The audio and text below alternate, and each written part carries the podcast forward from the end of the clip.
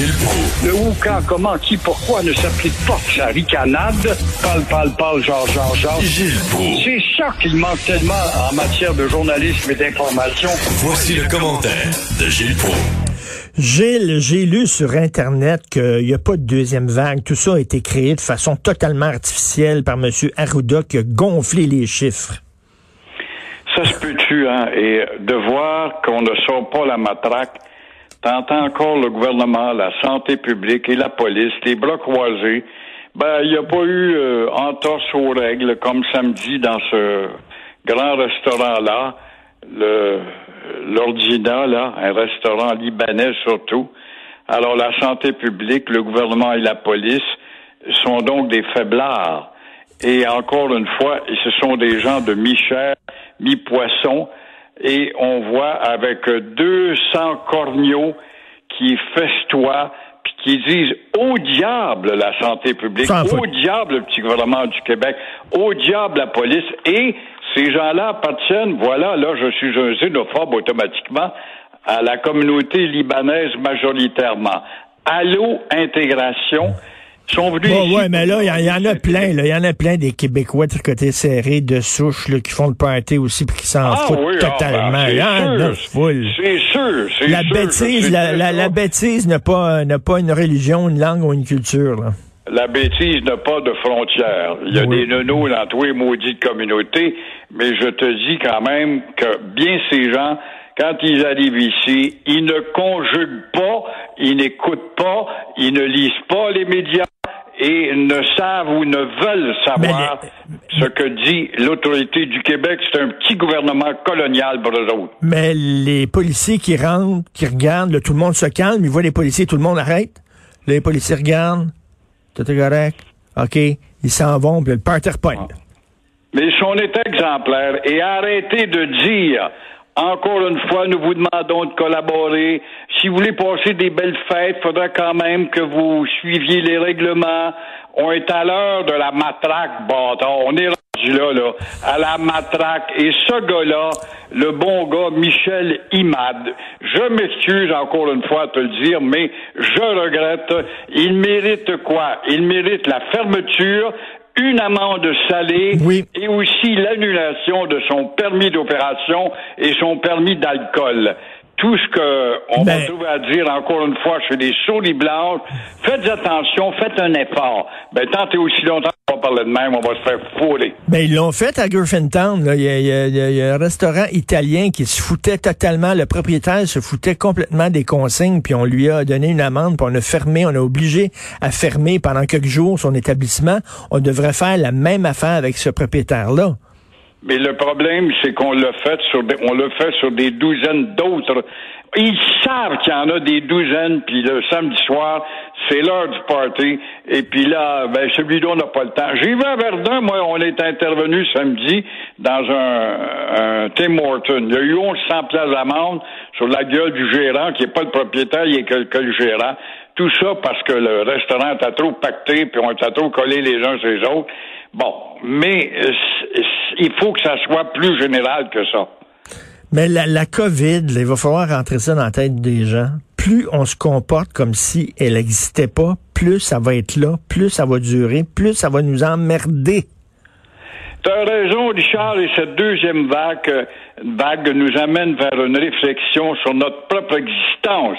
Avec cette deuxième vague, avec l'impuissance de nos moyens, de nos mesures, il faut se demander s'il ne faut pas admettre qu'il y a là, dans le malheur universel, la vengeance de la nature, plus forte que n'importe quoi, la vengeance de la nature sur l'homme. Pourquoi? Parce que justement, nous avons oublié, nous, les citoyens de cette terre, nous avons oublié que nous ne sommes que des locataires sur cette terre. Alors notre belle planète bleue devient de plus en plus grise. Hey, vous devez être content, là, parce que l'Office québécois de la langue française a embauché 50 nouveaux employés. Hein? Vous devez être Oh. content. Remerciement à Jean 23 pour faveur obtenue. Gilles. Oui, j'apprends la petite annonce dans Oui. l'écologie, il n'y a pas de doute. 50 nouveaux ronds de cuir qui vont répondre au téléphone. Ah, Puis encore, faites le 1, puis le 2, puis le 3, puis écrivez-nous. N'oubliez pas. J'ai envie de dire, et alors? Nous savons très bien que l'Office de la protection n'est rien du tout. Il suffit ou il suffira que la Gazette et les fanatiques redneck aillent sa place publique, encore une fois, pour nous traiter de nazis et la paralysie va se réinstaller au sein de l'Office et 50, les nouvelles 50 poules qui vont être là, là ils vont avoir peur. Alors, dans le passé, c'est drôle, hein? il y a quoi, 15-20 ans, tu te rappelles peut-être, il y avait une conférence annuelle de l'Office qui nous apprenait que sur 3000, 3500 plaintes cette année, nous sommes intervenus auprès de tant de douzaines, nous avons rectifié tant de centaines d'affiches et aussi de cas euh, qui n'étaient pas réglementaires. Alors, encore une fois, aujourd'hui, c'est que quand tu écris pour te plaindre à l'Office, on te répond même pas. Alors, encore une fois, bienvenue aux 50, mais on va voir, on devra voir la suite des choses. Et un des problèmes aussi, c'est que l'Office va agir s'il y a des plaintes. Or, on le sait, la plupart des gens, la plupart des Québécois, on est bonne pâte, nous autres, on y est fin, on n'y a pas le temps, fait qu'on porte pas de plainte. C'est tout le temps les mêmes 25 qui portent plainte, puis la plupart des gens portent plainte. Et là, donc, l'Office, ben, euh, elle agit pas. C'est tout le temps les. J'ai été un de ceux-là. Moi, j'ai dû avoir un record de plaintes parce que j'ai des yeux de lynx, puis je vois tout. Puis quand je me sens insulté, ben, je le dis. Et j'écris, et depuis quelques années, on ne te répond même pas. Ou si on te répond, t'as une espèce de corneau d'épaisse une autre cuir qui est embauchée là pour faire la semaine et son salaire. Oui, mais l'avez-vous vu sur les deux bords, l'affiche sur le camion? Euh, euh, ah, ça se passait au coin de quelle rue? Faudra quasiment que je prenne une photo que j'aille porter pour y mettre sur le nez. Alors, quand tu es rendu à faire autant de démarches, t'abandonnes. Donc, vous êtes un peu pessimiste sur la nouvelle loi 101 qu'on nous promet, là. Ben, je trouve très jolin, très sympathique, puis il a raison, puis il est sincère. Mais sauf quand il annonce à l'avance, nous ne toucherons pas justement à la charte à Trudeau. On peut s'apercevoir jusqu'où va aller l'élargissement. Parce qu'il y a encore de la place pour l'élargissement à la loi 101 dans le contexte, sans déplaire à Trudeau et compagnie.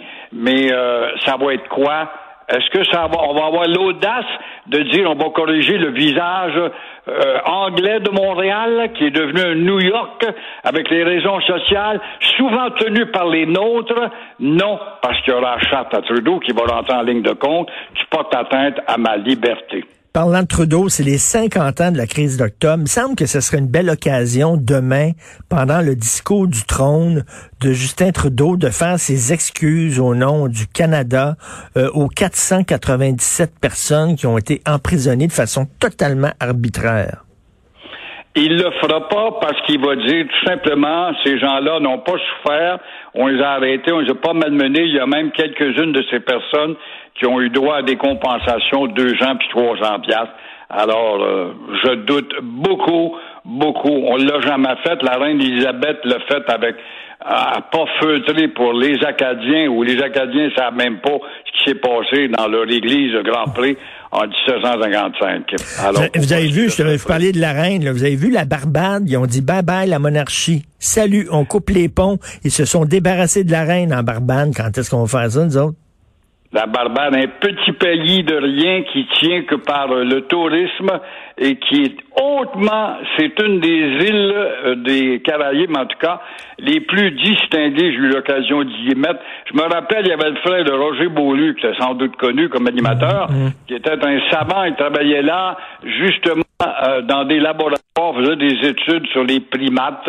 Il y a, ils ont développé des facultés de sciences auprès de la faune pour euh, savoir justement comment on peut l'homme mieux conjuguer avec la faune.